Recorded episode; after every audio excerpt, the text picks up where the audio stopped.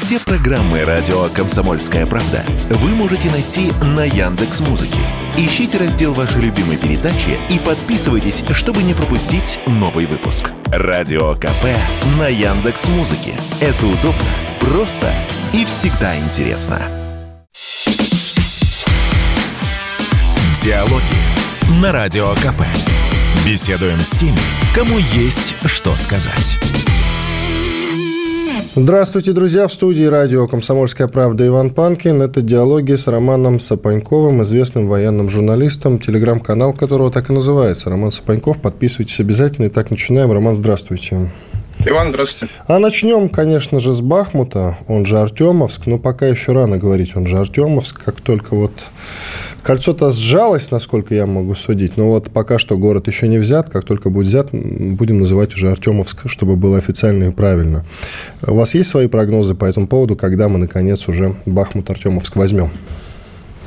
По срокам боюсь давать оценки, но мне кажется, что, судя по нынешней динамике, ну, пару недель они там еще просидят. То есть это числа 20 марта, возможно, только уже мы увидим какое-то такое более логичное завершение.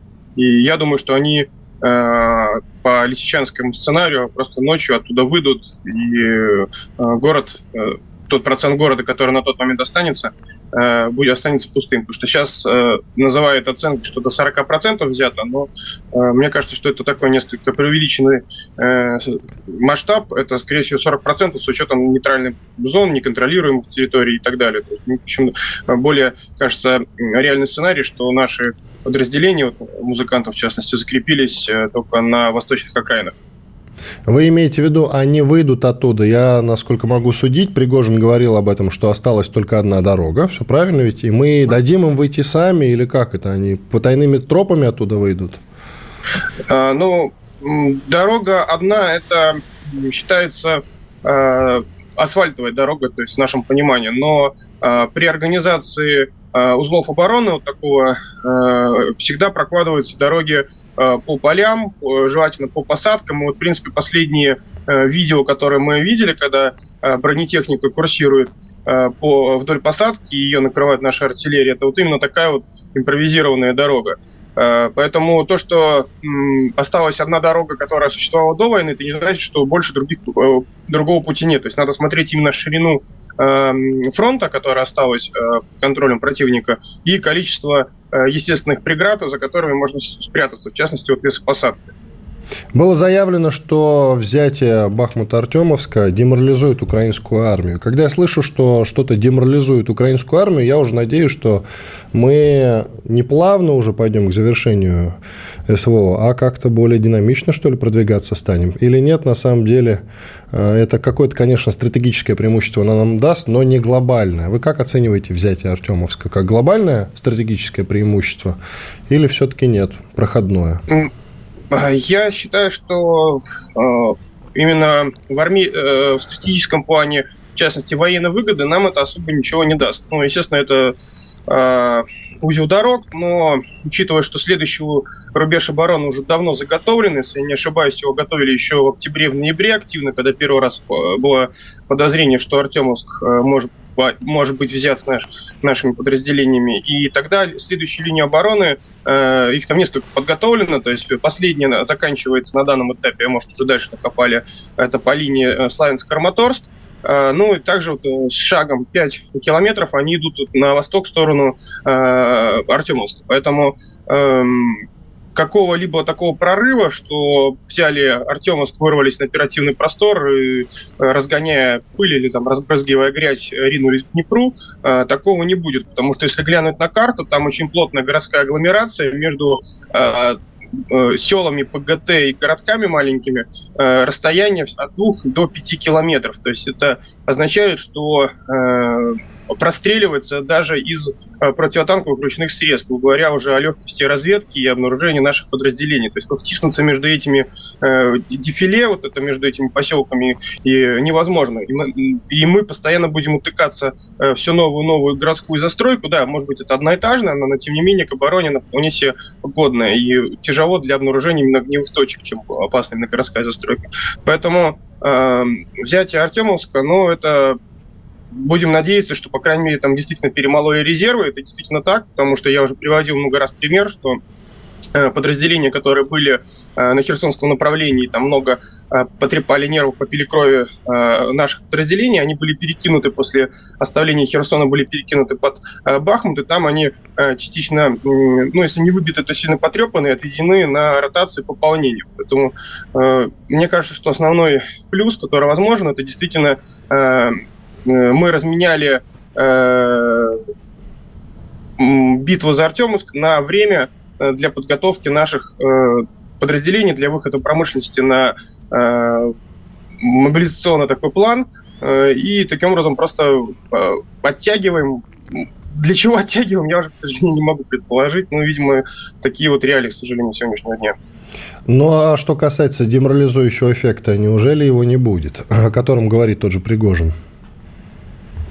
А, ну, отчасти он будет, конечно, но украинская пропаганда, она где-то, наверное, наверное, где-то с января месяца, то есть уже больше месяца а, прошло активно, а, подготавливает население, что...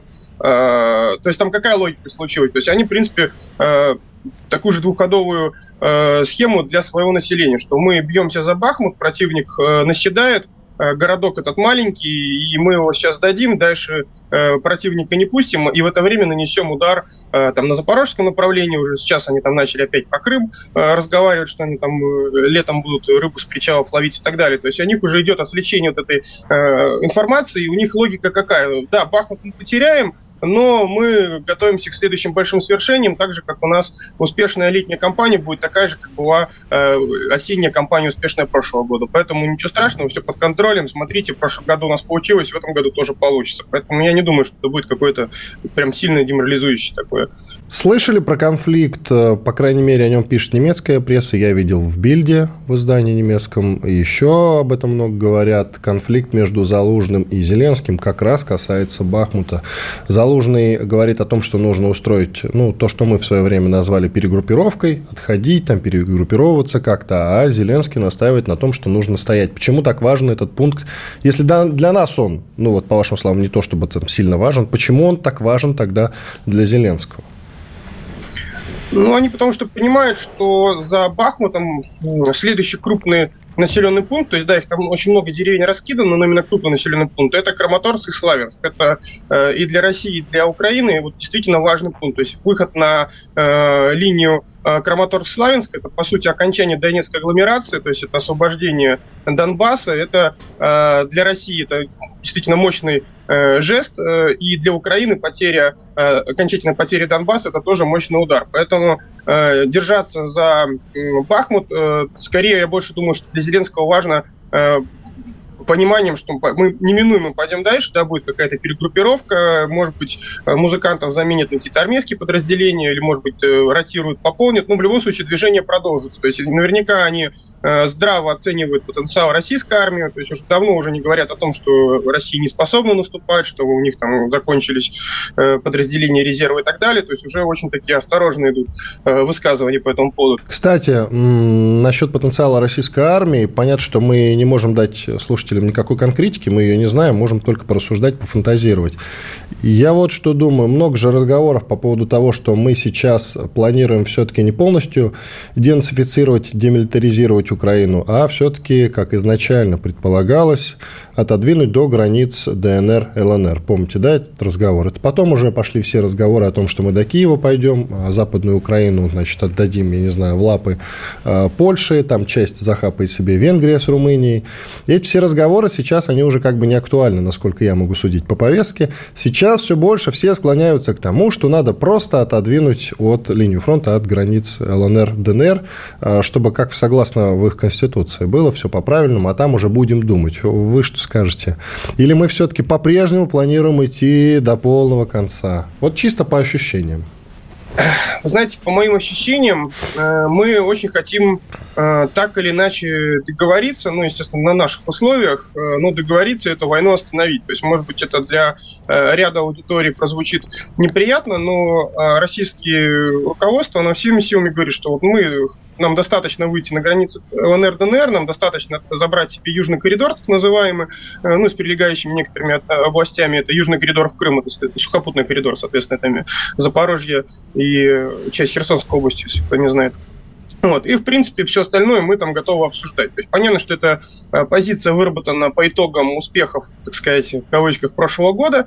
Понятно, что в логике вот войны, которая сейчас имеется, э, нам ну, мечтать хотя бы даже о Днепре по линии по Днепру, ну, маловероятно. То есть тут и эм, по военным соображениям, по экономическим, по политическим, по внутриполитическим, российским и прочим. Поэтому Естественно, желание э, российского руководства, как мне кажется, это, как я озвучил, это Донбасс плюс э, южный коридор в Крым. А что касается Херсона, Роман? А Херсон?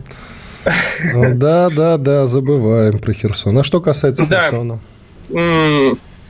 Слушайте, ну, Херсон, вот если э, понятно, что это был э, единственный э, центр, э, который э, был под нашим контролем, э, то есть Мелитополь это не центр области, это Запорожская, это Запорожье. Вот, соответственно, центр Херсонской области был Херсон. То есть мы его потеряли, Э, также мы потеряли правый берег, э, логистику все с правым берегом. Мне кажется, что в нынешних реалиях про Херсон э, по сегодняшним дням, которые, к сожалению, придется забыть. Хорошо, сделаем перерыв. Иван Панкин, военный журналист Роман Сапаньков. Диалоги на Радио КП. Беседуем с теми, кому есть что сказать. Продолжаем. В студии радио «Комсомольская правда» Иван Панкин. На связи со мной военный журналист Роман Сапаньков. Роман, ведь неудобную правду говорить про Херсон, э, что вряд ли, конечно, мы его заполучим в самое ближайшее время. Но ведь он у нас, насколько я могу судить, э, согласно Конституции, теперь часть Российской Федерации. А значит, я не думаю, что общество позволит нам избежать э, боестолкновения за Херсон. Поэтому, может быть, придется все-таки идти в атаку, отбивать Херсон. Вероятно ли такой сценарий? Ну, как вы себе представляете? Да, вот есть договорняк, о котором вы в конце прошлого года сказали, дипломатический. Но ведь Херсон все равно будет обсуждаться и стоит на повестке как один, знаете, из таких камнев преткновения по поводу того, что вот власть этот самый Херсон присоединила к России, а сейчас он как бы находится в составе Украины. Неудобно получается, согласитесь. А значит, битва неизбежна. А, да. Я думаю, что а, вот такой быстрый референдум а, в конце сентября, изначально референдумы планировались на если я не ошибаюсь, то ли 3, 3 ноября они планировались, и вдруг резко в один, буквально за пару дней их перенесли на конец сентября, оперативно подготовили и провели. Он был как раз-таки из-за того, что пришло понимание, что Херсон из, э, надо будет отдавать, ну, непонятно, то ли в виде из-за политических переговоров, то ли действительно была военная необходимость, хотя, опять-таки, для меня пока что не очевидна эта военная необходимость, но я не тот человек, который может об этом судить, но тем не менее. Э, и его присоединили к России для того, чтобы во-первых, потом был политичес... Э, простор для политического торга, что, как вы правильно сказали, что наша российская территория находится э, под оккупацией, поэтому давайте вокруг нее вести переговоры. Э, либо для того, чтобы был внутриполитический повод потом, может быть, не в ходе этой кампании, может быть, в ходе следующей кампании, или там, э, чтобы ее вернуть, что был такой именно посыл, что у нас есть повод для войны, повод для э, следующей СВО, или там повод для продолжения СВО, потому что часть российских, российских территорий находится под оккупацией. Э, поэтому мне кажется, что э, больше вот именно это был задел на будущее.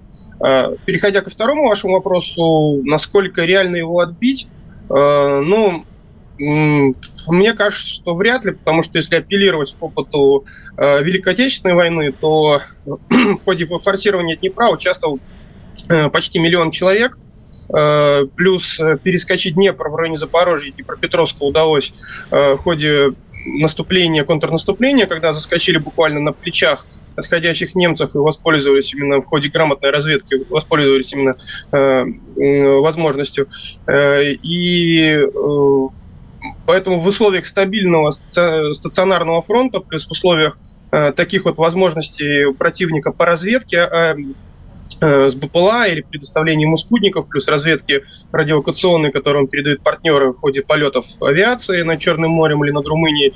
Э, ну, я боюсь, что операция по форсированию в нынешней конфигурации фронта, она маловероятна. То есть, если будет, опять-таки, э, допустим, битва в Запорожье, предположим, или там битва на следующем каком-то таком крупном э, узловом пункте, типа Бахмута, и оттягивание резервов на него, э, ну, может быть, попробовать можно, потому что после проведения мобилизации у России появились резервы. Другой вопрос, конечно, качество этих резервов. Ну, с другой стороны, Украина, проводя ровно такую же мобилизацию, продемонстрировал, что резервы можно обучить и ими более-менее нормально воевать. Поэтому э, на мой взгляд, э, весной возможны попытки с нашей стороны форсировать Днепр или там высадка каких-то передовых подразделений, э, но то, что мы видели под Угледаром, и то, что мы видели последствия вот этой маневренной войны с хорошей э, разведкой, с, хорошим наведением артиллерии. Мне кажется, что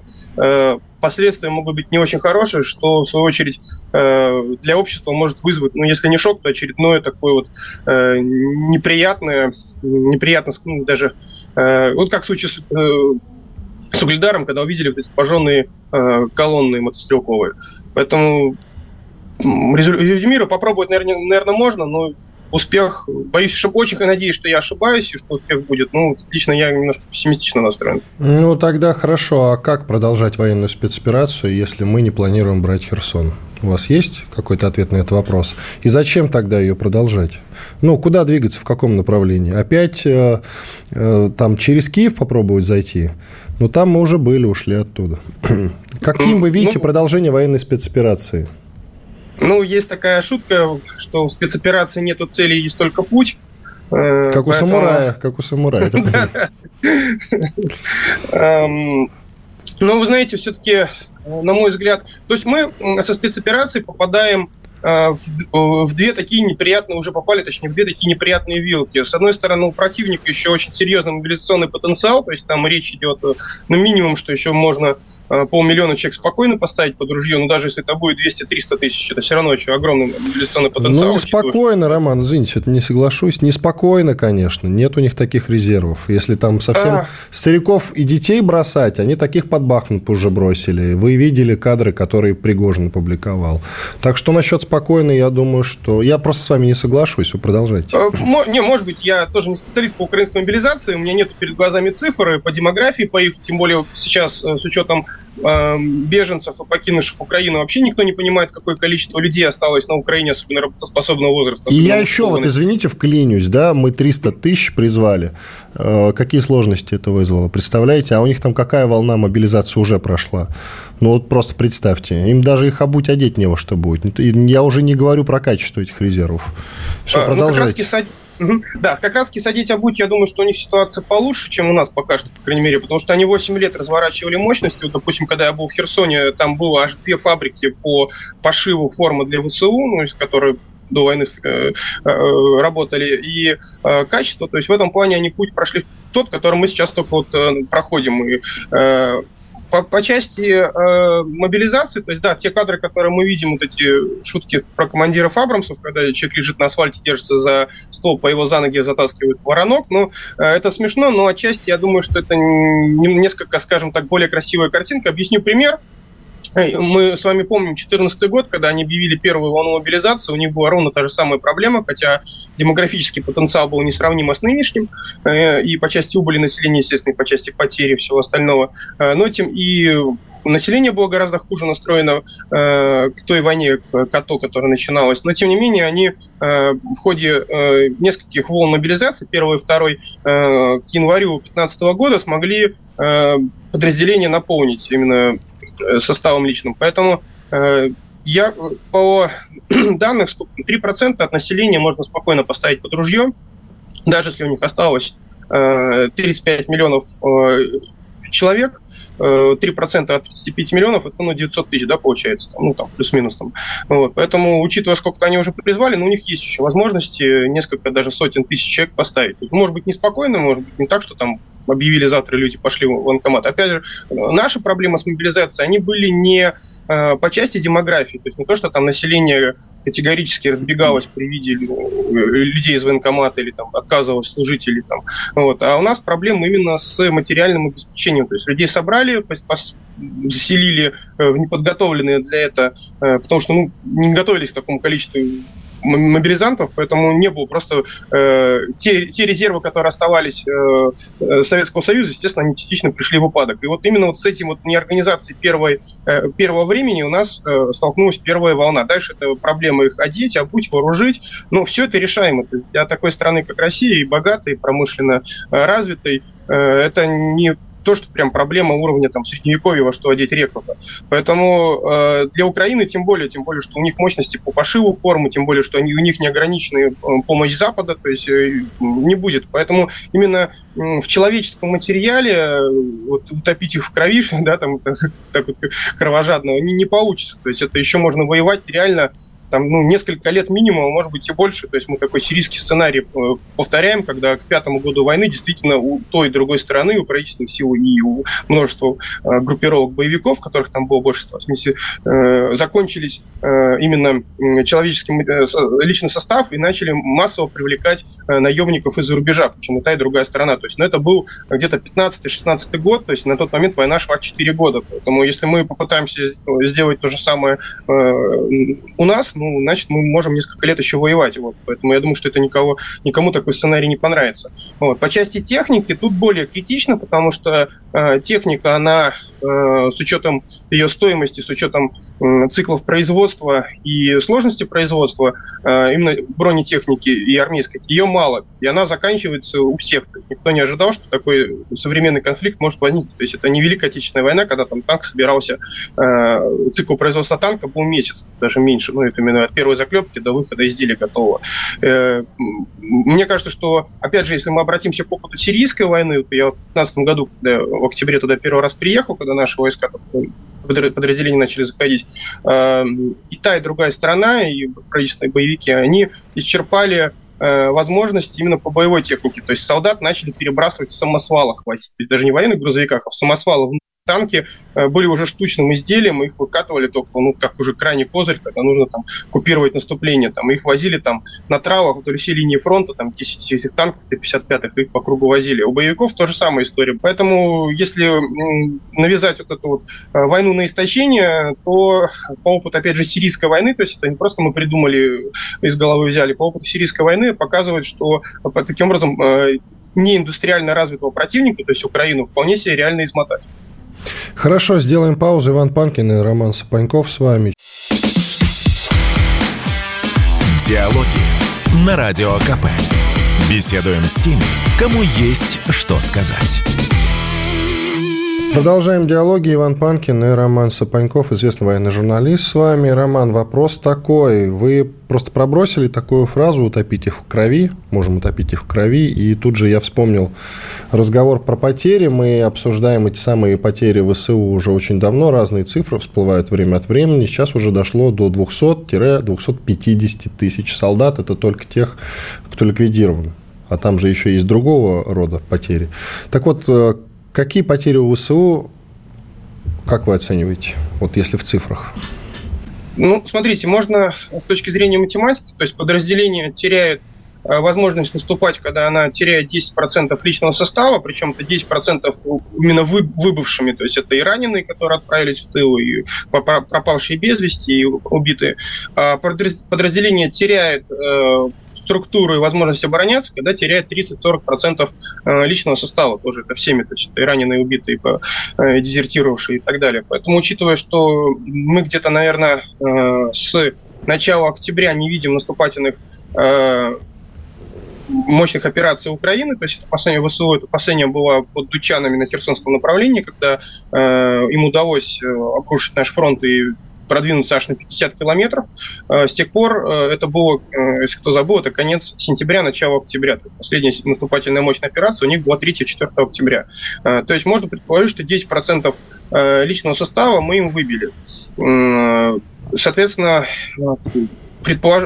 по некоторым оценкам сейчас на э, нашем фронте вдоль всей линии фронта от Черного моря до э, Бахмута, туда вот до Солидара, э, у, у них порядка э, ну, 200-250 тысяч человек это максимум, сколько у них там есть, э, ну, вряд ли больше, потому что там сейчас отношения более-менее там выровнялись. Э, это причем ну, в эти части входят уже все и части снабжения, и части там, ПВО и все остальные, э, кроме теробороны. Тероборона, скорее всего, еще сверху. Я, честно, не могу предположить, там нет таких данных просто. Вот, учитывая, что э, наступать они перестали, ну, даже если вот эту цифру взять, ну, где-то получается у них э, э, ну, 25-30 тысяч человек, это вот э, именно выбывшие, которые не вернулись в строй. То есть это раненые же тоже возвращаются. То есть это получается либо тяжело раненые, либо убитые, Э, ну, если даже немножко вверх округлить, хотя непонятно, почему вверх округлять, у нас не было таких каких-то котлов, когда бы они теряли много, то есть не было там э, обрушений фронта с их стороны. Там. Вот. Поэтому, на мой взгляд, что более консервативные оценки, что 50 тысяч человек именно безвозвратных, э, это, мне кажется, вот такая верхний потолок, потому что, опять же, учитывая, что население Украины в три или четыре раза, смотря как считать, меньше населения России, то есть именно восприятие украинским обществом потерь, это вот, э, ну, э, относительно именно их э, количества их населения, оно то есть их там 40 тысяч человек потерянных, то есть для них это также сильно бросается э, в глаза, вот именно по тем же самым там кладбищам заполненным, то, что любят у нас картинку выставлять, там, или там по сарафанному радио, что там погиб там, такой третий, первый, второй, третий, четвертый. Вот, это характерно, как если бы мы потеряли там 100 с лишним тысяч человек. То есть это, вот, и уже эти потери бы просто невозможно было бы скрыть, они были бы везде просто. То есть мы бы там через третий, четвертый рукопожатие вы знали, что там такой там, Иванов, Петров, Сидоров погиб. Поэтому на, мой взгляд, ну, если Украина 50 тысяч потеряла безвозвратными, ну, это э, будет уже, наверное, такой хороший результат. есть, в принципе, по меркам войн 20 века это вообще смешно, вот, даже по меркам 19 века, ну, это такой не очень большой уровень потерь, на самом деле, как бы цинично это не звучало. Ну, то есть, еще раз цифру, 50 тысяч вы называете всего лишь потери за Я все думаю, время 50... спецоперации? Да, я думаю, 50 тысяч, причем подчеркну, это именно убитые, тяжело раненые, не вернувшиеся в строй, пропавшие без вести, плененные – я не думаю, что больше, честно говоря. Ваши цифры сильно отличаются от даже тех, которые на Западе были озвучены, от 150 называются там. Ну да ладно, это ваше мнение, хорошо, идем дальше. Что касается тел, и вы, по-моему, публиковали эти кадры, если мне память не изменяет, что там в том же районе Бахмута усеяны телами погибших, да и Кременная Сватова, там тоже очень много тел погибших ВСУшников. Они не забирают тела именно для того, чтобы народ не пугать? Как вы считаете?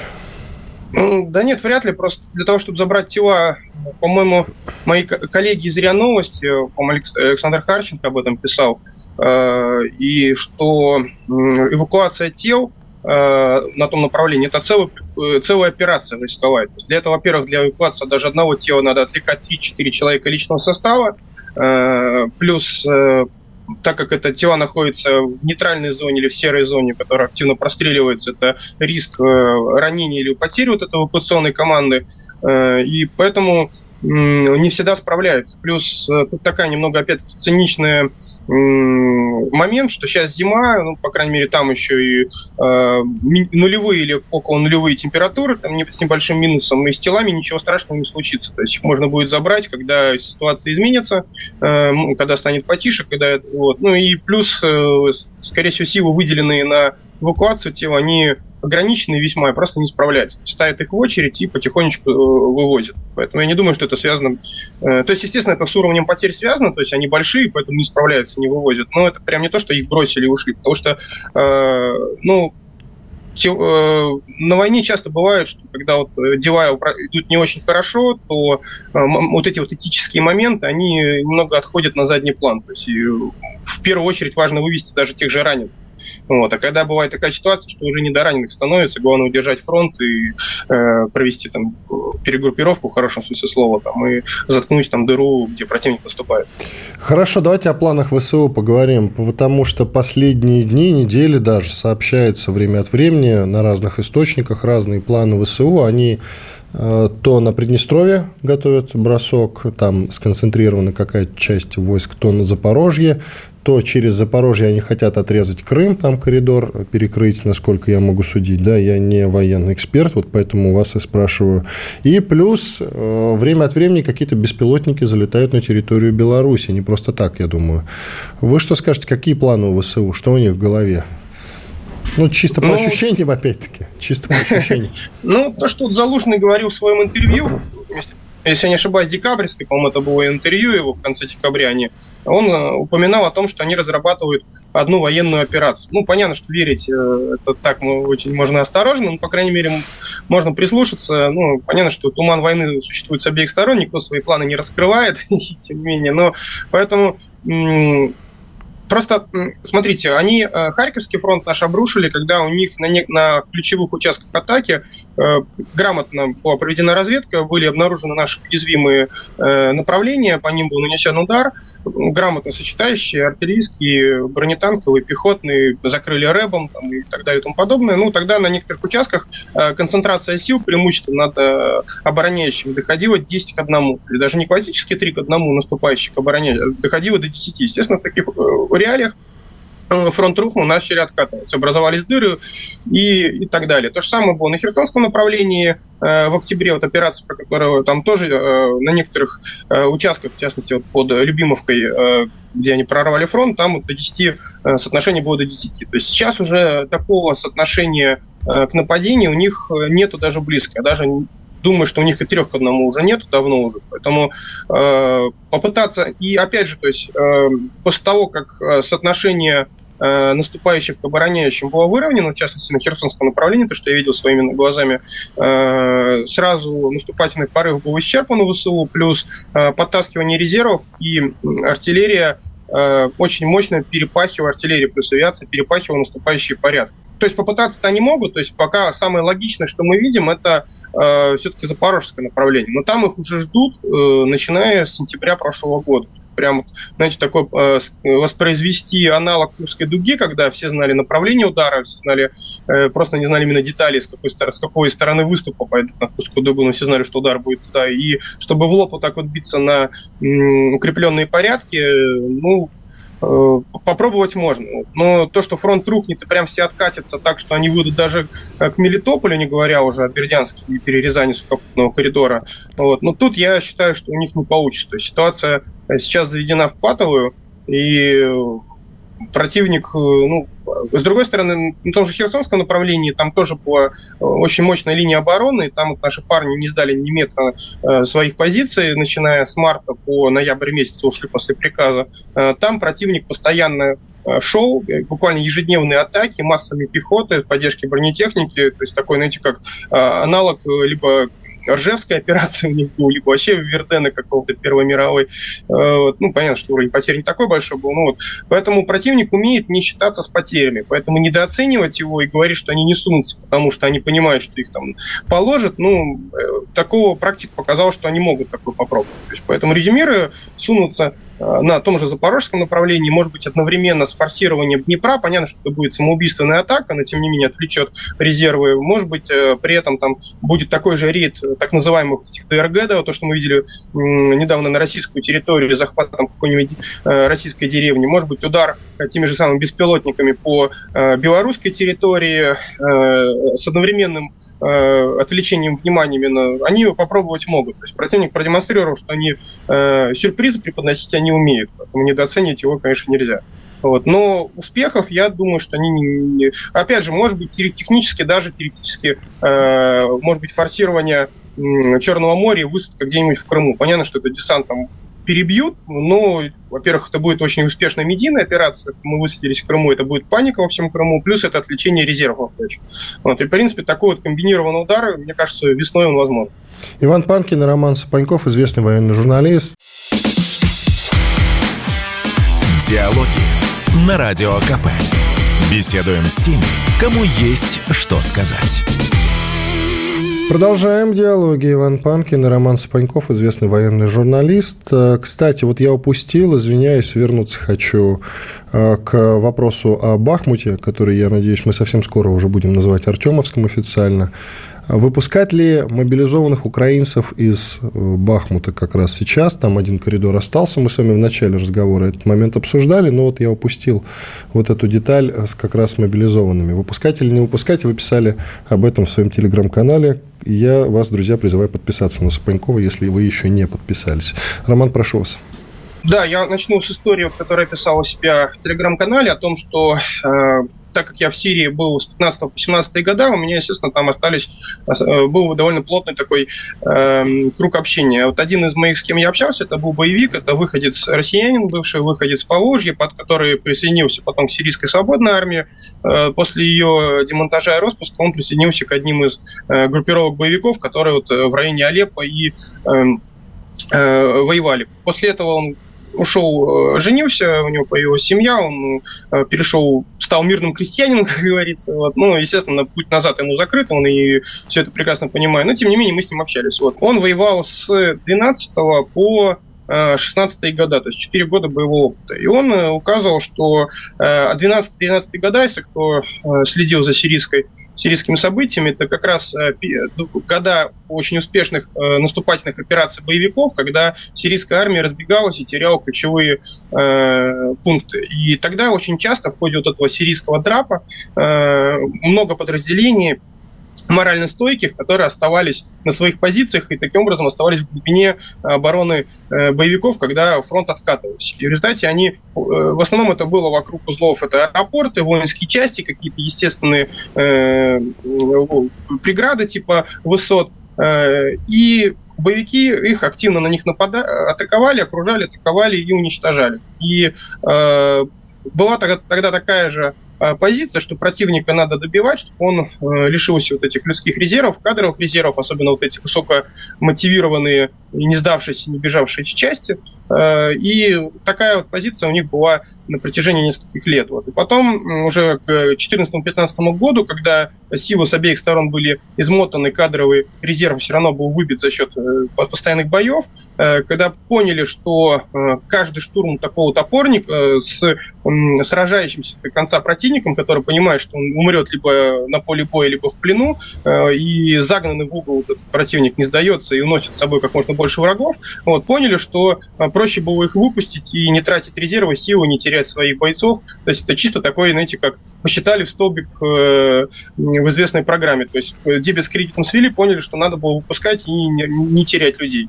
Поэтому я считаю, что мобилизованных, ну, опять же, э, что значит выпускать? То есть, если говорить, что вот мы воюем там до нашего окружения, мы окружили все, мы оставляем коридор, выходите, ну, э, это не сработает просто. То есть это будет э, разложение либо в рядах наших войск, которые скажут, зачем мы сейчас будем штурмовать, воевать, когда мы как только окружим, мы откроем калитку, все выйдут. То есть как в детском саду прогулка закончена, все домой, все обратно заходят.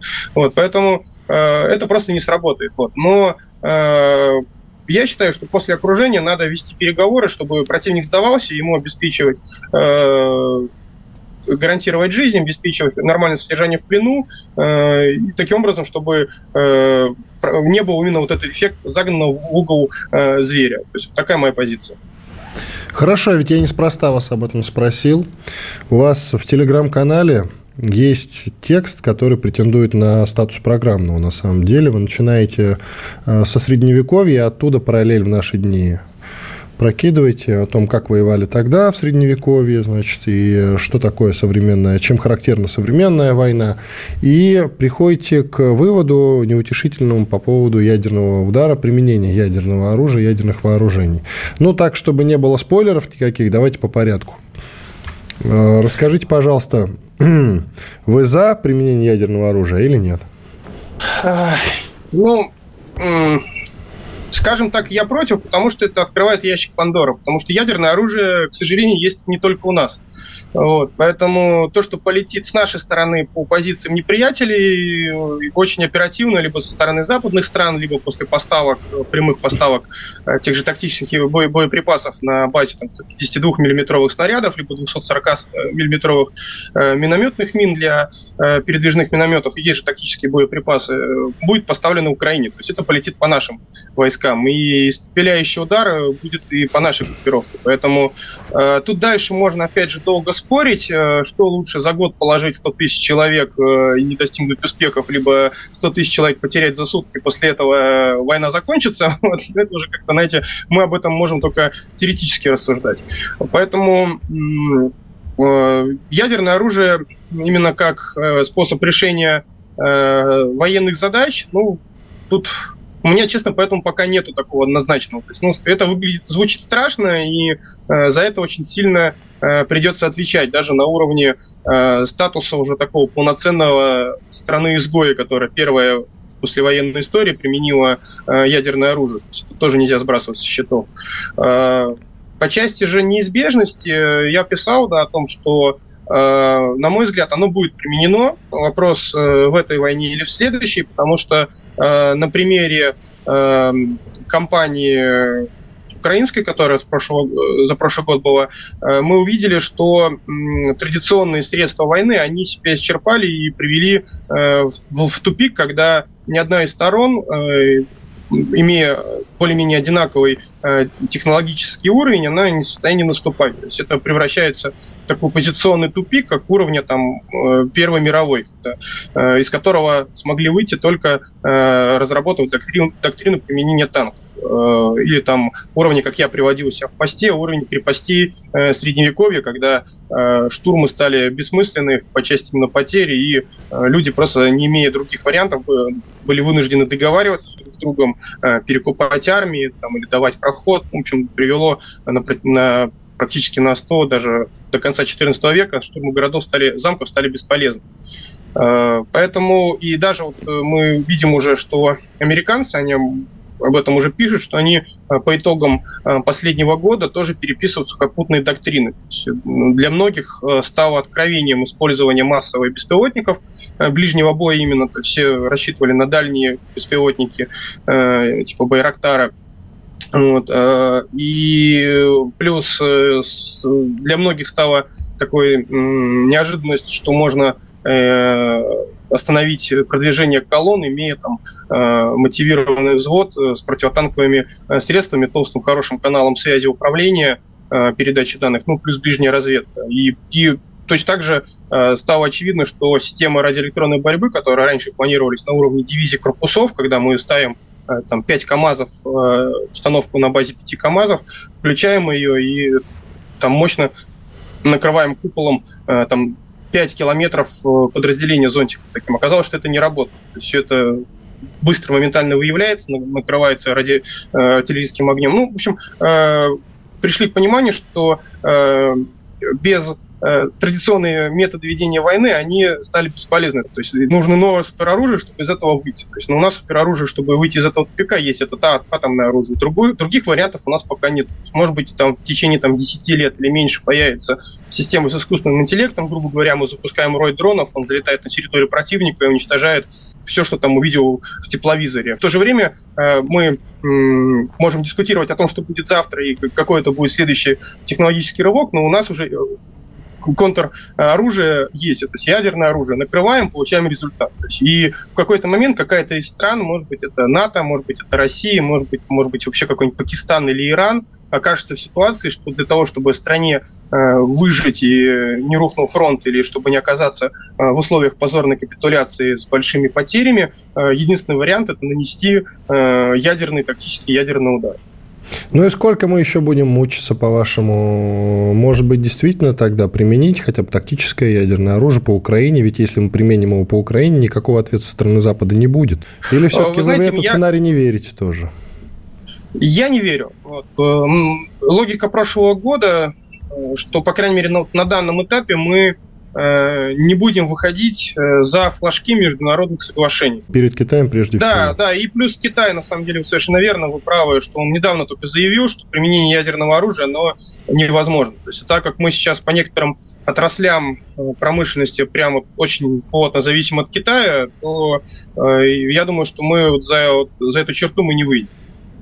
Хорошо, тогда все. В завершении нашего разговора назовите сроки, Сколько еще может продолжаться военная спецоперация? Скажите, пожалуйста. Да, я думаю, что по результатам э, летней кампании могут быть э, какие-то уже э, движения в сторону мирных переговоров. То есть сейчас, как не ужасно это звучит, но обе страны, обе страны, и российская, и украинская, не напились крови, не потеряли такого количества солдат, чтобы Э, быть э, готовым к уступкам. То есть обе стороны э, уверены, что они смогут достичь каких-то успехов, которые заставят противника договариваться. То, что прям в полную военную победу, я думаю, вряд ли уже кто-то верит.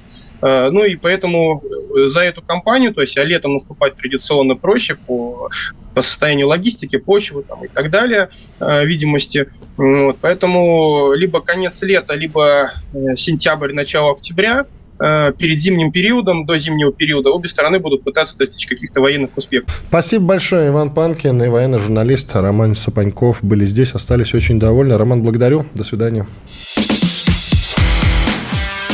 Диалоги на Радио КП.